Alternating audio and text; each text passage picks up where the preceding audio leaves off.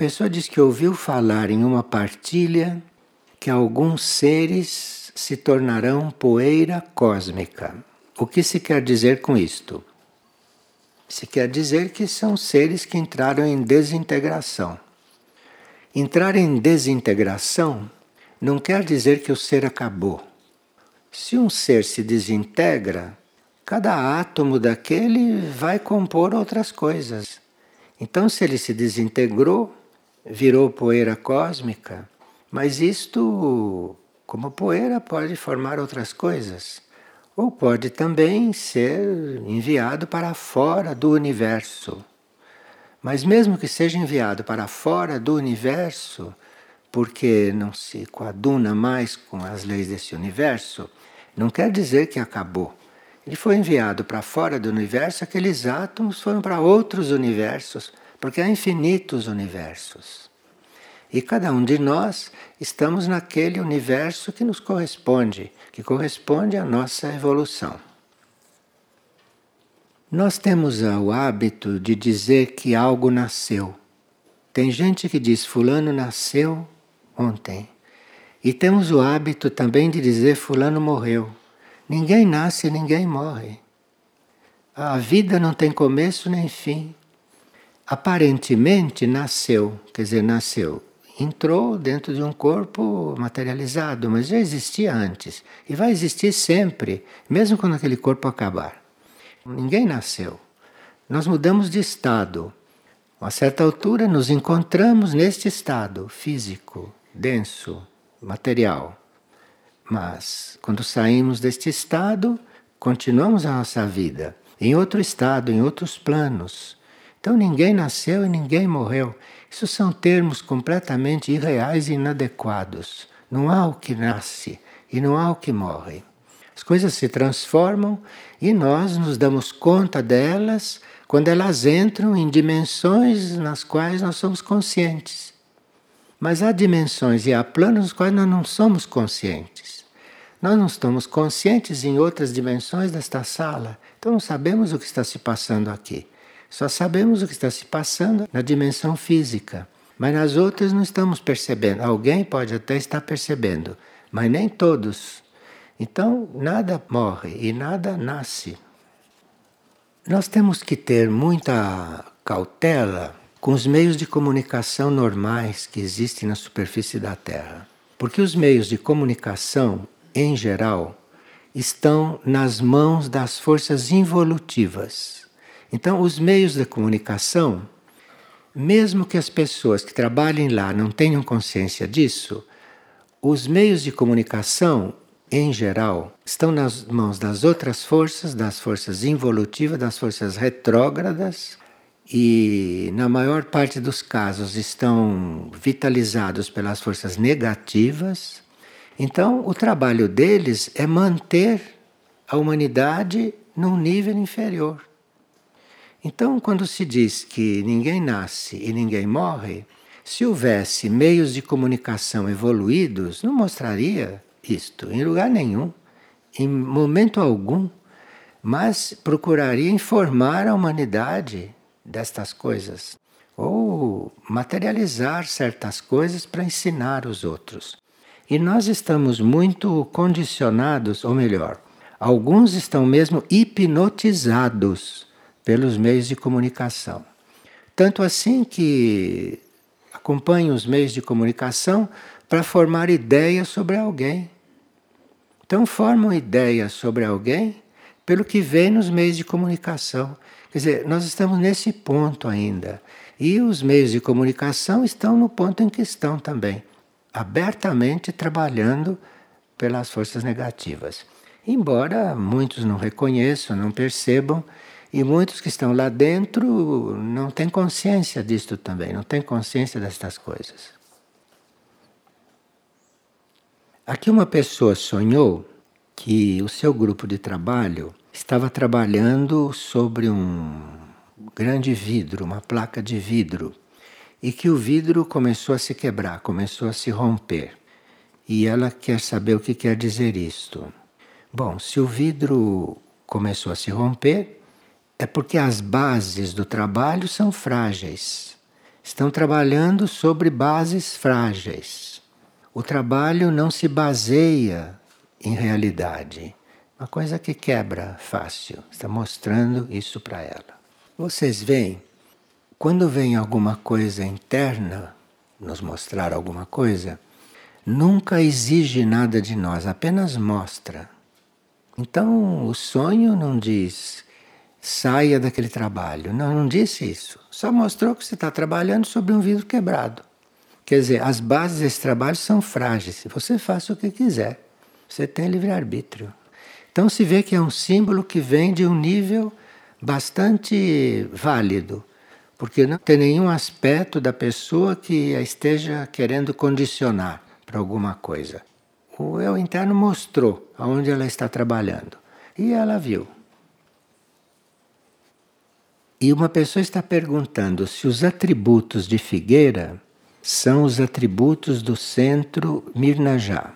Da mesma forma como existem os atributos de Aurora e os atributos de Erques.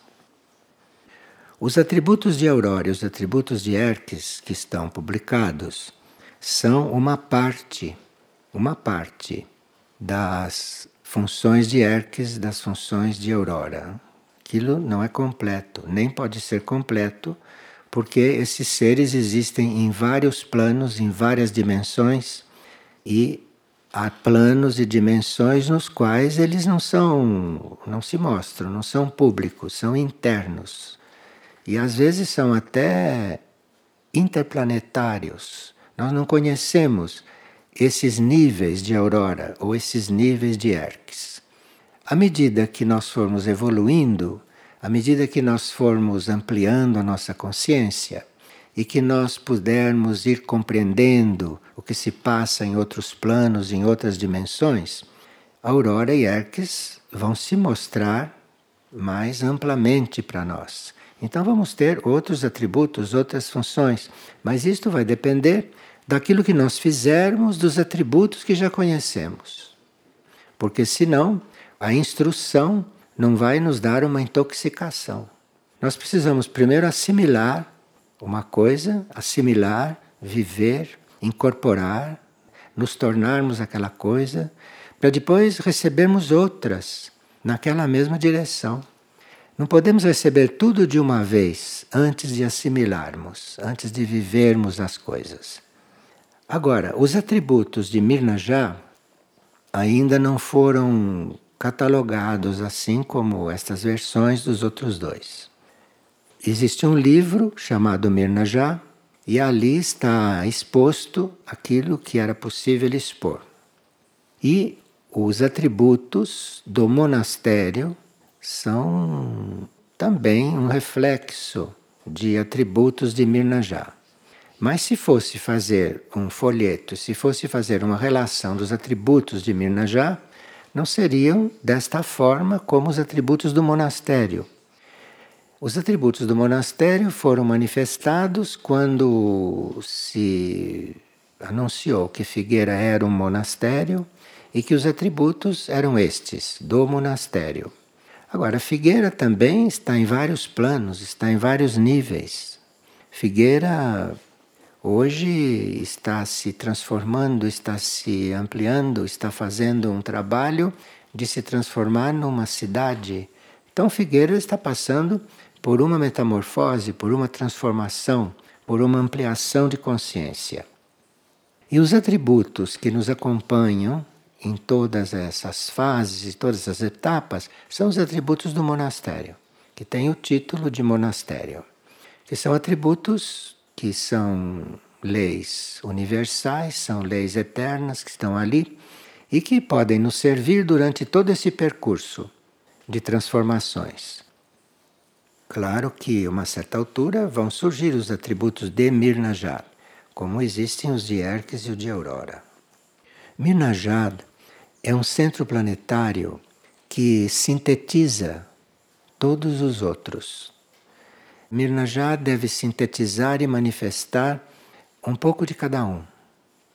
E então está sempre fazendo esta síntese. Então, enquanto os outros estão desenvolvendo, Mirnajá não está pronto, porque ela está sempre sintetizando o que vai surgindo, com os outros.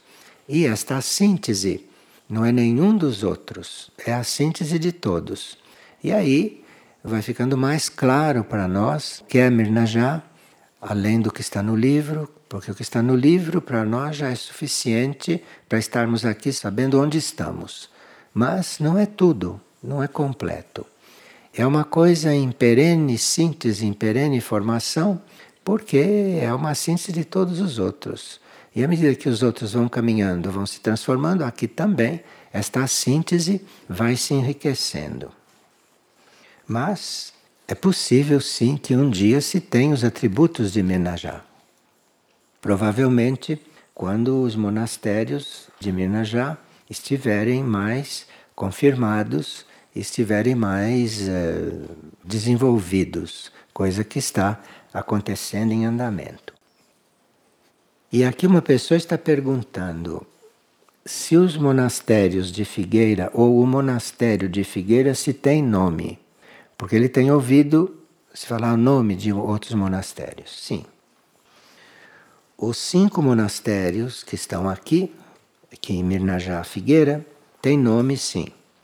O nome é aquilo que procura expressar aquilo que é a sua essência, o seu trabalho principal aquilo que é a sua principal função, tarefa. O nome procura expressar isto.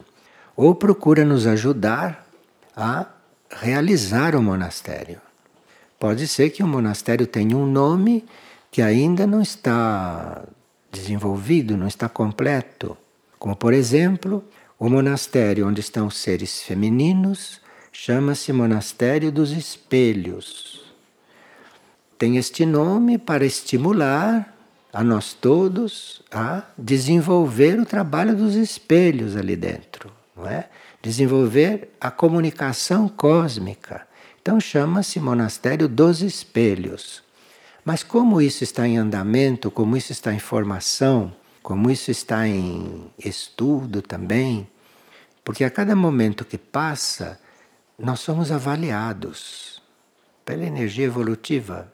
Cada momento que passa, cada ato nosso, cada pensamento nosso, cada trabalho nosso é avaliado, mas avaliado instantaneamente, para que se veja se aquilo pode progredir, se aquilo pode receber outros impulsos, se aquilo pode receber novas tarefas.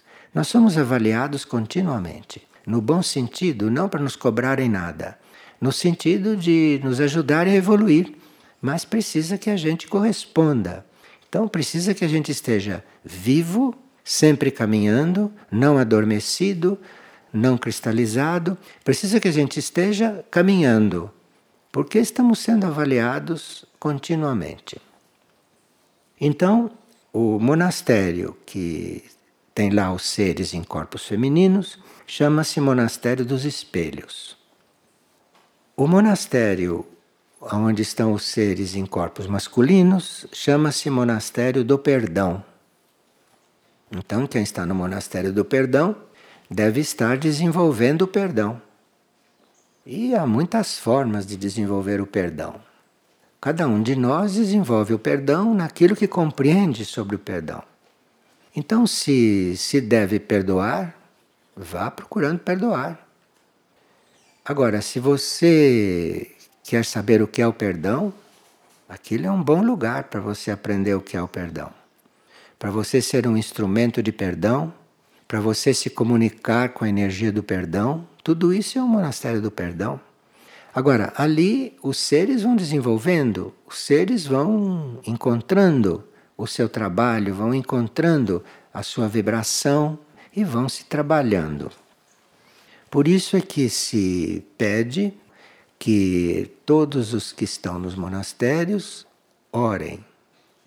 Ali o trabalho é orar, porque é com essa forma de pressão que se faz para os níveis superiores, não oração, é com esta forma de abertura é que nós vamos encontrando cada vez mais claramente o que estamos fazendo aqui, o que estamos fazendo na vida, qual é o nosso papel no, no planeta, ou qual é o nosso papel no universo. Isto tudo é o trabalho monástico. É o trabalho que se está fazendo nos monastérios.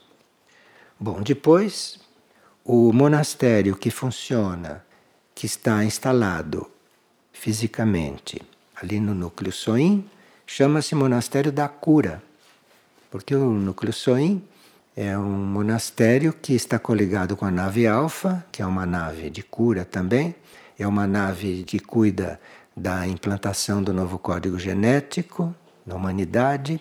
Então, o monastério da cura, isto é, o monastério que está lá no núcleo Soim, tem muito trabalho. E deve estar também aguardando os seus monges, porque cada monastério destes deve ter sete monges. Cada um deve ter sete monges para poder ter o seu trabalho bem viável. Os planos são sete, os nossos corpos são sete, sete níveis de consciência, tudo. É, o universo é feito em número de setes, não? O sistema solar é feito em número de sete. Então, são sete membros em cada monastério, para que haja possibilidade de se desenvolver todos os aspectos. Então, o monastério da cura está trabalhando internamente, as pessoas estão sendo muito atendidas pela energia de lá, estão sendo muito atendidas até a distância. A cura é universal, não, a cura é cósmica. Não é exatamente necessário que você esteja num lugar para ser curado. Você, para ser curado pela energia de Fátima, não precisa você estar lá em Fátima. Você pode ser curado pela energia de Fátima aqui. Não é preciso ir para lá. E assim por diante. Então, o monastério da cura é um monastério que tem que expandir o seu trabalho, porque tem que trabalhar planetariamente. Depois, o outro monastério é o monastério do silêncio, aquele que está localizado fisicamente lá em F3. Esse monastério do silêncio recebe monges dos outros monastérios por rodízio, por ciclo. E deve ter também os seus monges estáveis, relativamente estáveis.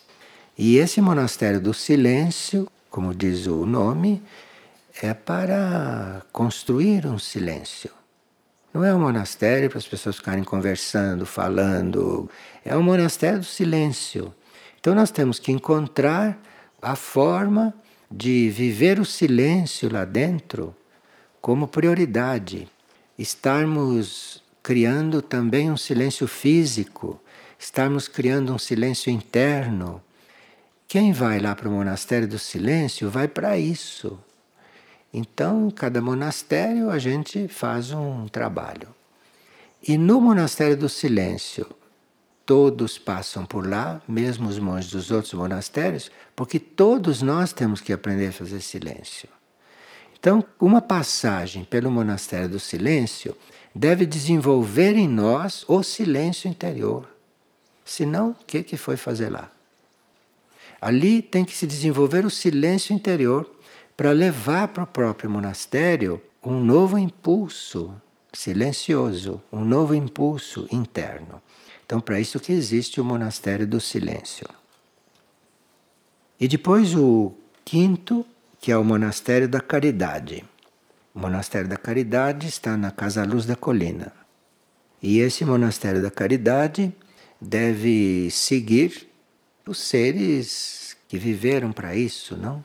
Então, lá no monastério da caridade há muita influência da energia de irmão Pio, há muita influência da energia que foi representada ou que é representada por Madre Teresa de Calcutá, o monastério da caridade. E ali se tem que desenvolver o trabalho da caridade. Não é apenas ajuda material, mas a caridade em todos os planos, em todos os níveis. Então tem o lado material do monastério, tem o trabalho material, do Monastério da Caridade e tem o trabalho nos outros níveis também. Tem a caridade no plano astral, a caridade no plano mental, a caridade no plano intuitivo, espiritual, não é?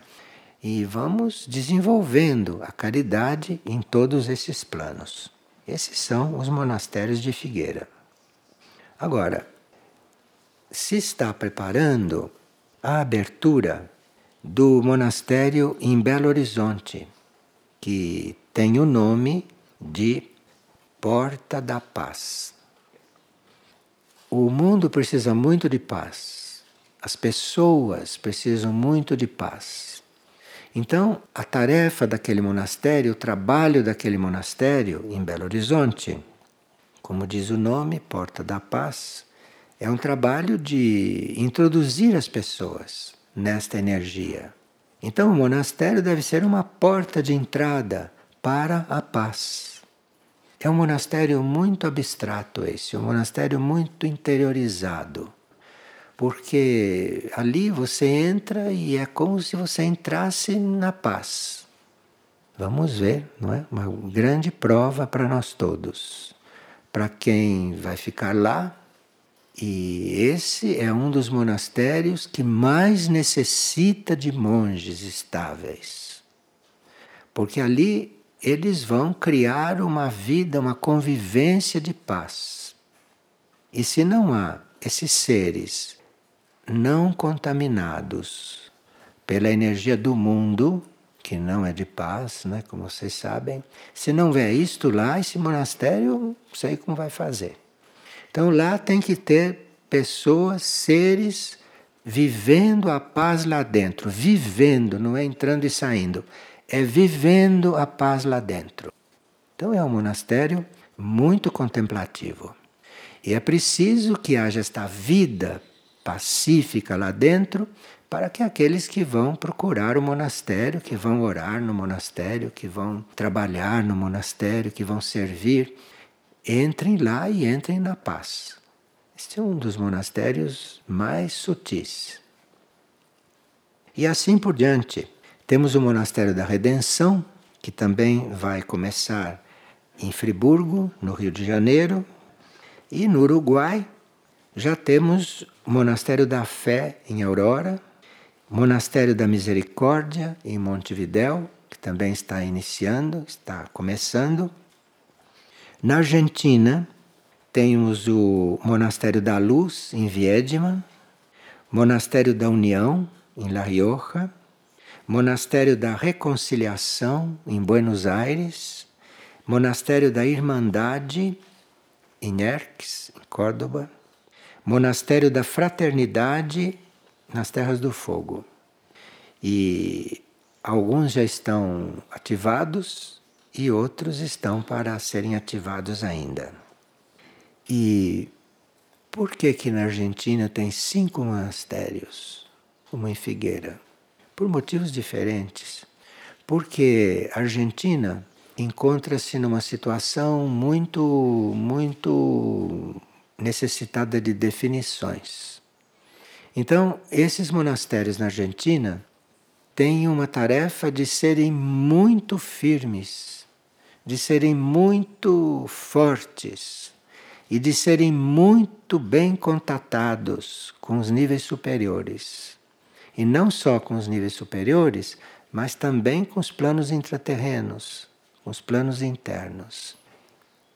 Todos os monastérios devem estar entre o monastério superior e o monastério intraterreno, entre a energia superior, suprafísica, a energia supramental, como diria a mãe, a energia supramental e a energia intraterrena. O monastério está ali no meio, ligando as duas coisas. Ligando as duas coisas ou preparando alguém para entrar no monastério de cima ou para entrar no monastério intraterreno. Pode ser um campo preparatório para uma mudança de plano, para uma mudança de vida. E na Argentina, estes cinco têm uma tarefa muito importante, não? Que é em certos momentos poderem reter certas coisas negativas são monastérios para pessoas fortes, fortes espiritualmente. Porque ali vai haver muita luta, como em Aurora, no Uruguai. Já há muita luta em Aurora. Então são monastérios de seres guerreiros, são monastérios de seres que estão prontos para qualquer coisa, dispostos a qualquer coisa, para que esses monastérios possam cumprir sua tarefa. Bom, em Portugal há o Monastério da Graça, que já está fundado, já existem monges lá, existem vários colaboradores e hum, está servindo como canal de comunicação com Liz Fátima.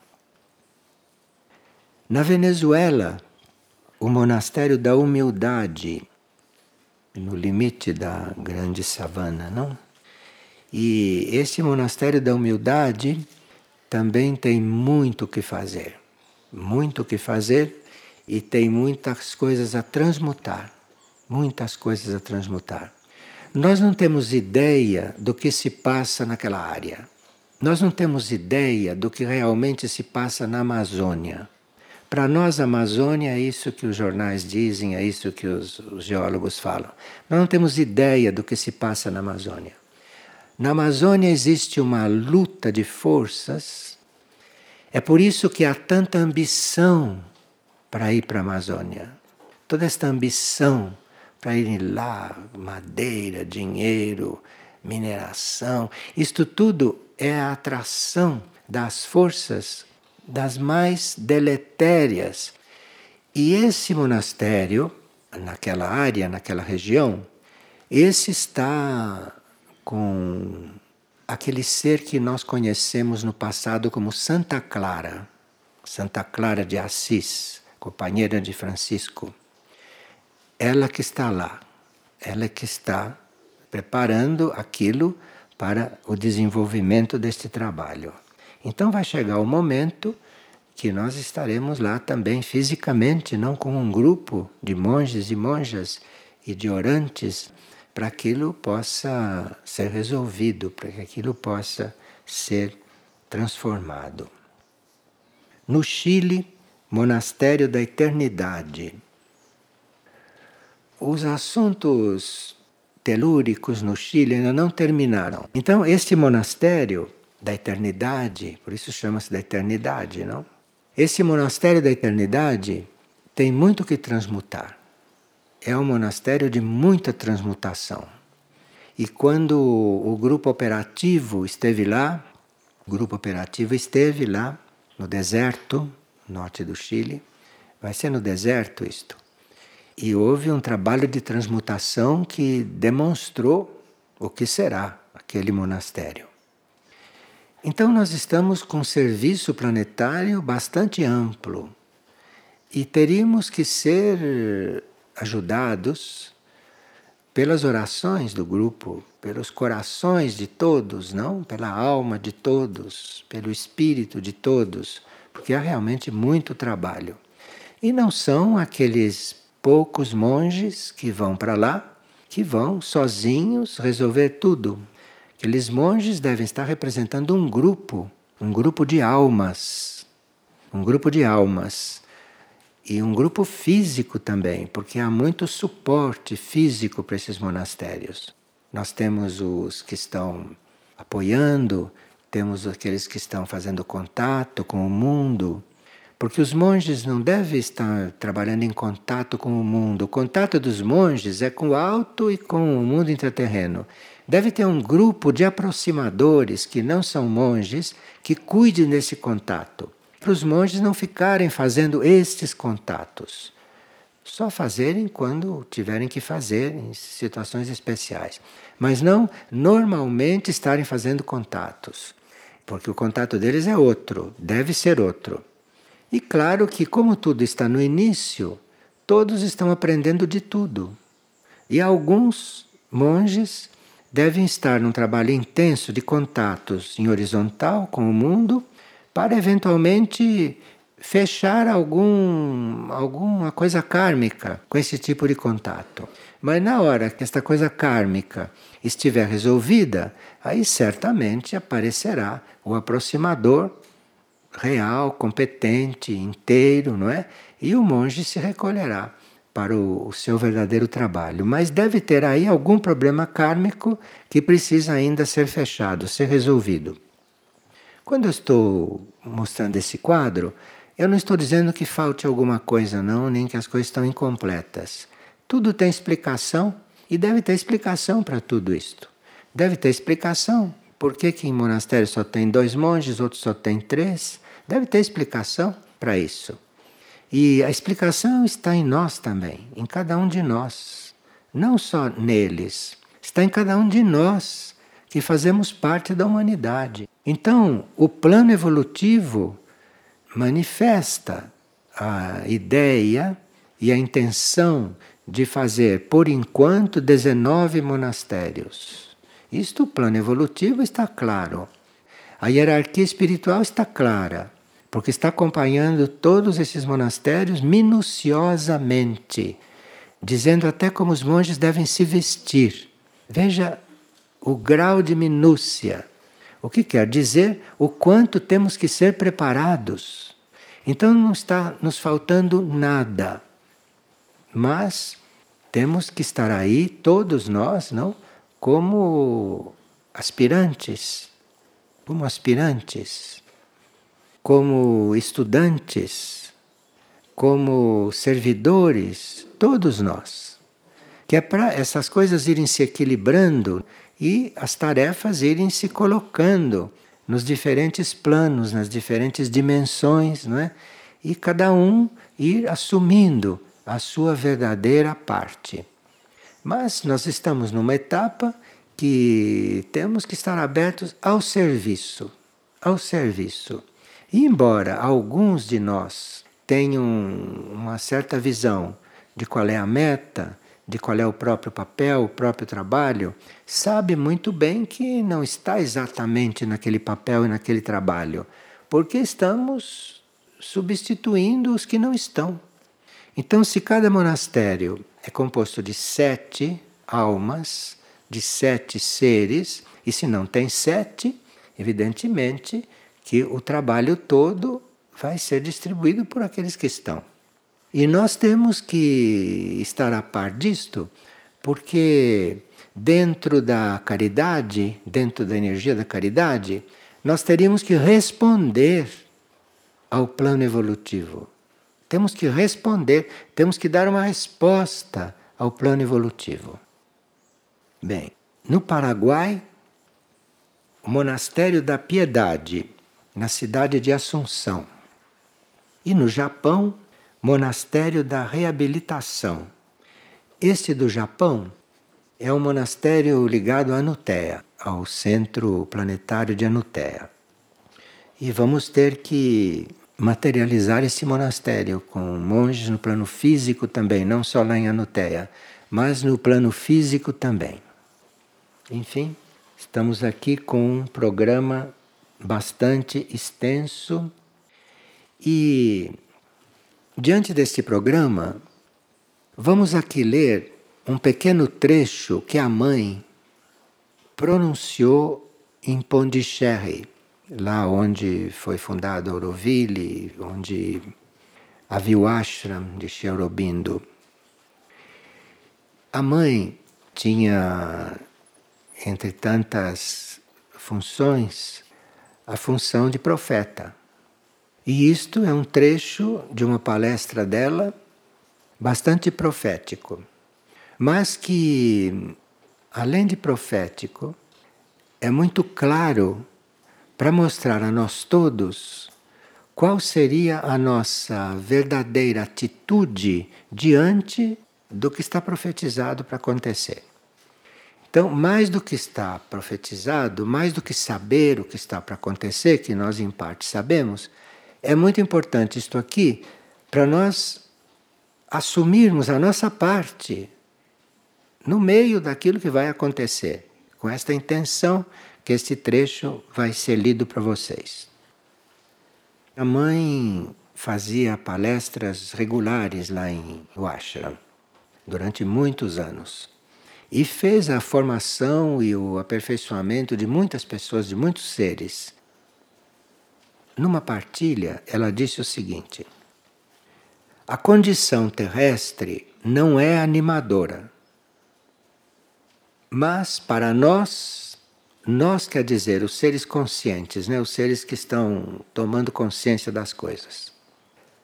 A condição terrestre não é animadora, mas para nós resta uma possibilidade. Vamos ver qual é a possibilidade que nos resta nesta situação não animadora neste planeta.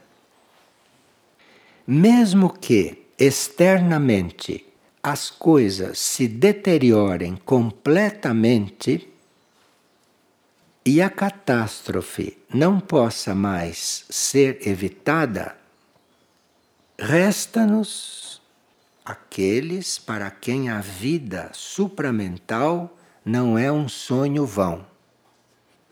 São aqueles que sabem que existe uma vida superior, que ela chamava de vida supramental. Supramental quer dizer está além da mente humana, está lá em cima, plano supramental, além da mente.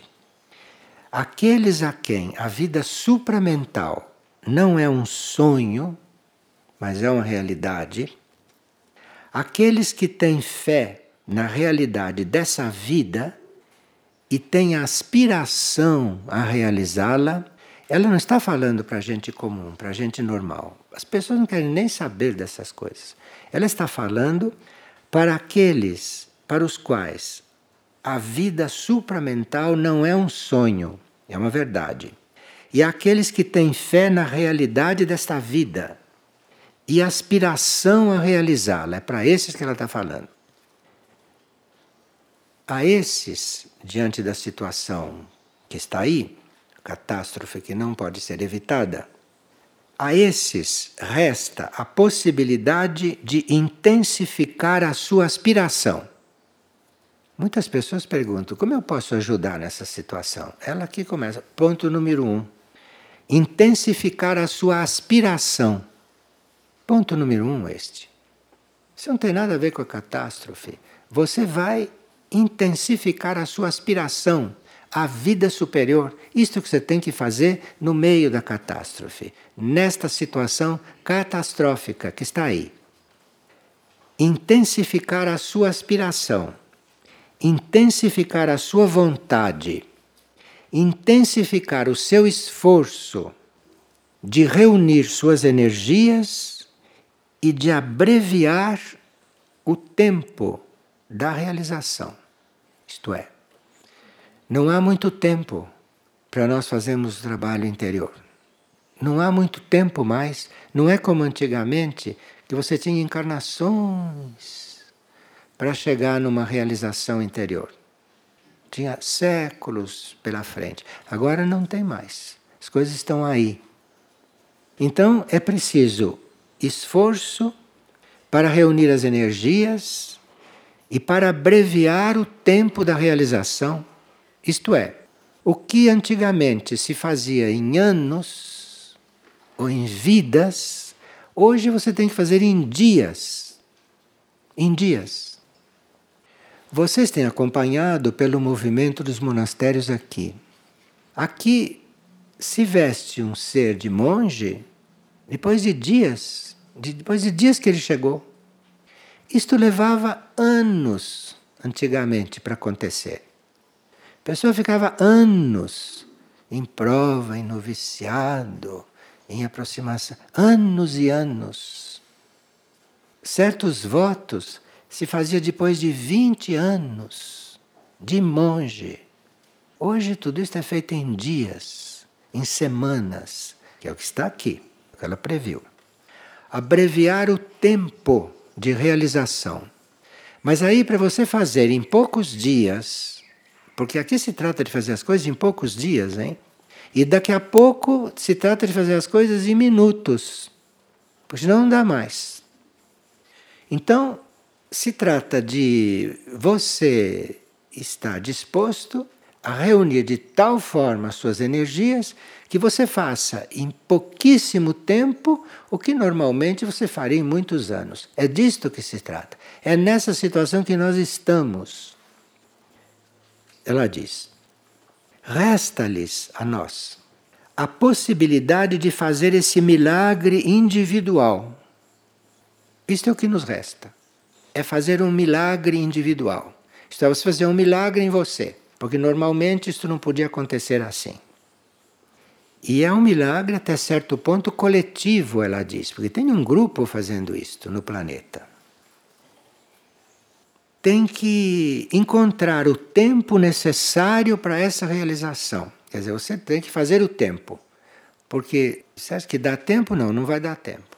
Mas você tem que fazer o tempo. Veja que oportunidade de desenvolvimento. Em vez de continuar nesse ritmo dos trogloditas, não? nesse ritmo dos dinossauros, nesse ritmo do ser humano. Em vez de você estar nesse ritmo, você está com a possibilidade de mudar o ritmo, de fazer tudo desta forma. E é possível, porque um profeta não diz uma mentira destas. É possível isto. E quem já fez este ritmo, ou quem está no ritmo, está percebendo que é possível que é possível porque seres que jamais pensaram em ter um contato consciente com alguém que está em outro plano, conversa com esta pessoa como se estivesse conversando aqui. Então se vê que o ritmo mudou, que as possibilidades estão aí. Substituir o grande espaço de tempo pela intensidade do esforço. Isto é, uma coisa que se faria em uma série de conferências, nós temos que fazer em meia hora, em 60 minutos, porque não é mais tempo de lidar com o tempo deste jeito. Nós temos que substituir esse tempo que passa e que você precisa fazer tanta coisa, você tem que substituir isso com esforço. Você tem que fazer um esforço que dê tempo. E dentro do tempo material que está aí, a coisa tem que sair. E se não for assim, se nós não trabalharmos nesse ritmo, falando de nós todos, hein? Não vai se se libertar das consequências da situação terrestre atual. Quer dizer, no ritmo normal, você não vai se libertar das consequências disso que está acontecendo e do que vai acontecer principalmente. O que está para acontecer não é para ser vivido em ritmo normal, porque senão você ali dentro está perdido. Você não vai se libertar daquilo que está acontecendo e que você tem que viver outra coisa. Nenhum de nós está aqui para viver a catástrofe, nenhum de nós. Nós não escolhemos estar encarnados neste momento para viver catástrofe. Nós estamos encarnados neste momento para viver outra coisa, neste período. Porque nós não nos damos conta, mas a catástrofe já começou. Se nós soubéssemos ver, o que está acontecendo na Antártida já começou. O que está acontecendo em certos pontos do mundo já começou isso. A catástrofe humana na África já está em ato já está quase no auge. E a maioria está. Então, nós podemos, mudando o ritmo, nos libertar das consequências da situação terrestre atual. Fazendo uma concentração na força, no poder, na luz, na verdade, todas as coisas que nós temos dentro, hein? Todas as coisas que nós nos dirigimos está procurando fora. Então, fazer uma concentração na força, no poder, na luz, na verdade, de tal modo que por essa mesma realização se esteja ao abrigo das consequências e que se possa usufruir da proteção que nos dá a luz, a verdade a pureza. Agora aqui ela ressalta, ela está falando de pureza divina, não na nossa, porque nós não somos muito puros, né? Então, a luz, a verdade, a pureza, a pureza divina, pela transformação interior. E que a tormenta possa passar pelo mundo sem que chegue a destruir esta grande esperança no futuro próximo. Se trata de, se a Terra começar a abrir aqui dentro desta sala, você não perder a esperança no que vem depois. Está claro isto? Porque muitos de nós vão assistir esta catástrofe, vão participar desta catástrofe, porém desta forma, hein? E que a tormenta possa passar pelo mundo sem que chegue a destruir esta grande esperança do futuro próximo. E quem vai manter esta esperança são aqueles que são lúcidos. Porque os outros vão gritar, vão fugir, vão correr, vão desmaiar, vão, vão enlouquecer. Não.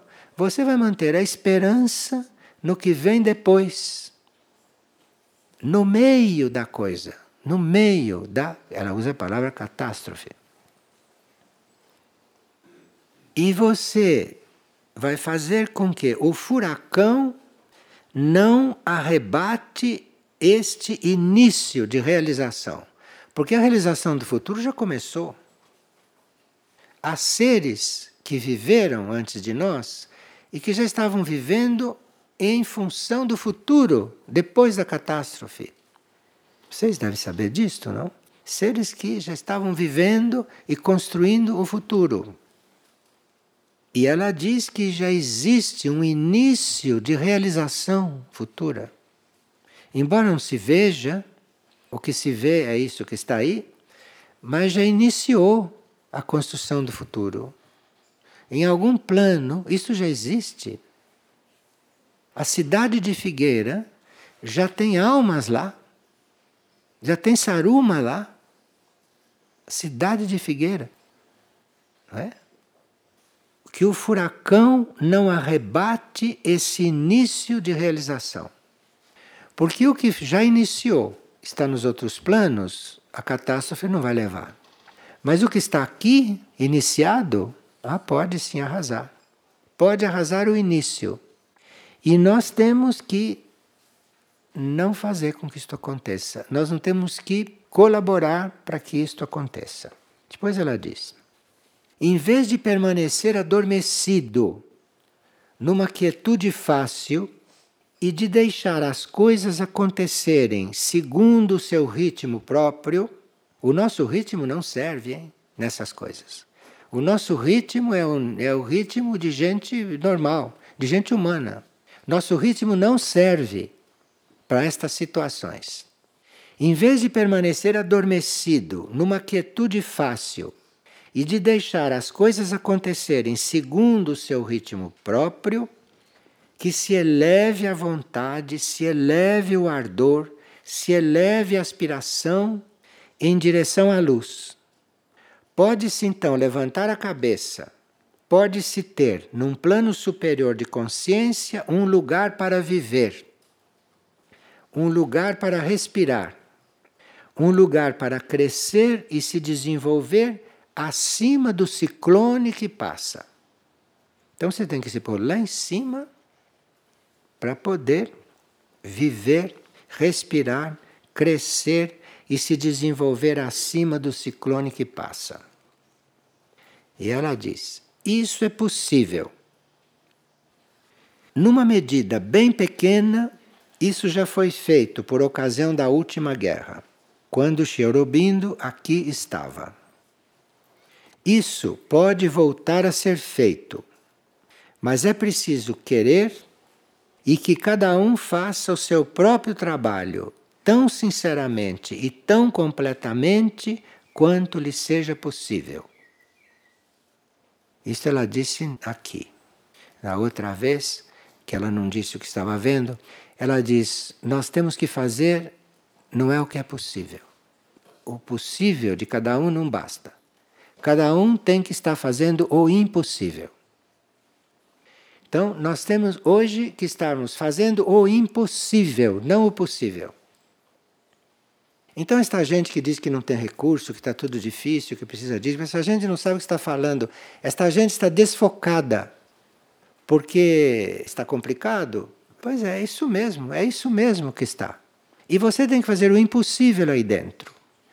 Tem certos nós na cabeça das pessoas, tem certos nós nas mentes, que realmente você olha e diz não é possível. Mas hoje não se pode mais dizer isto.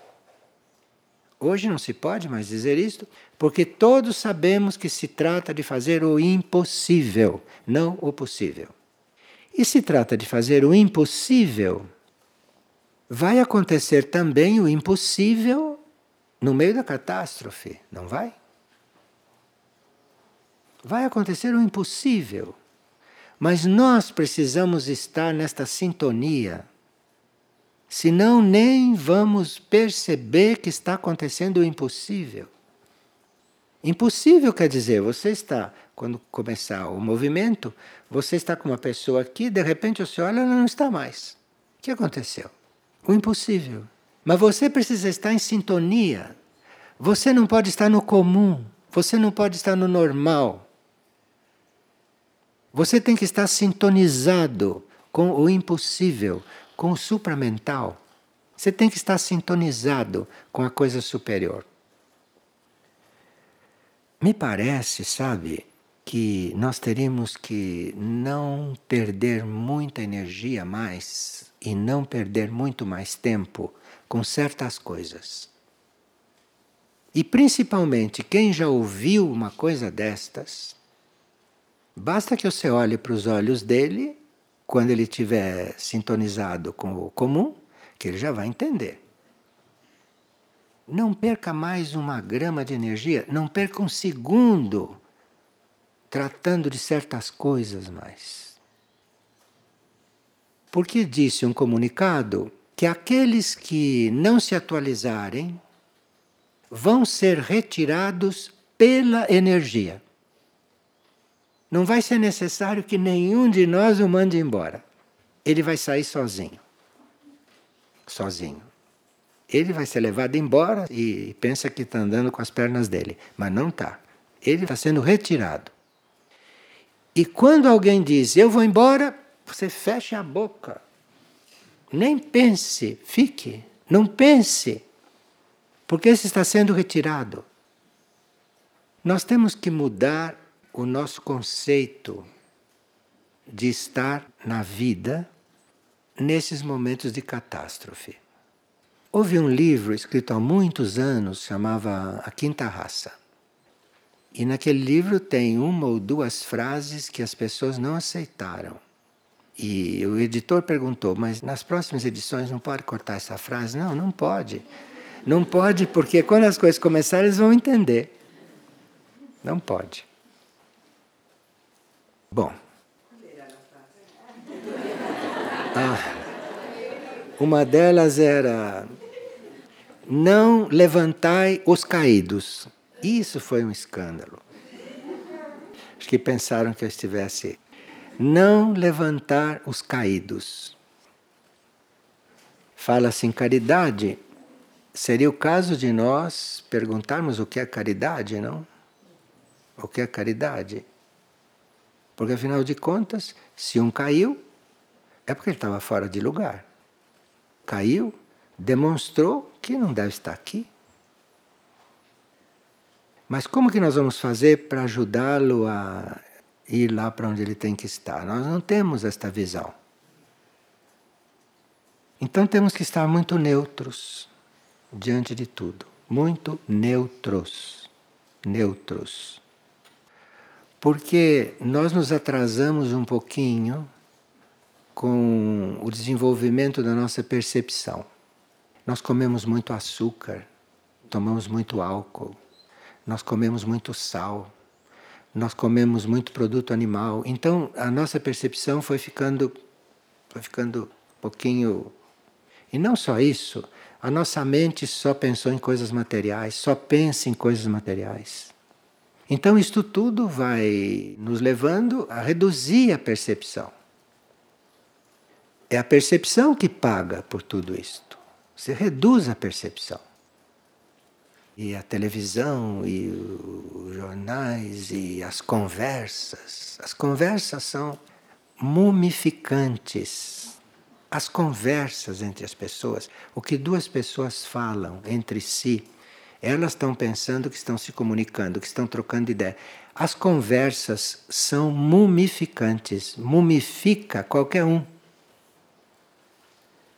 E nós precisamos realmente estar numa outra coisa nestes momentos.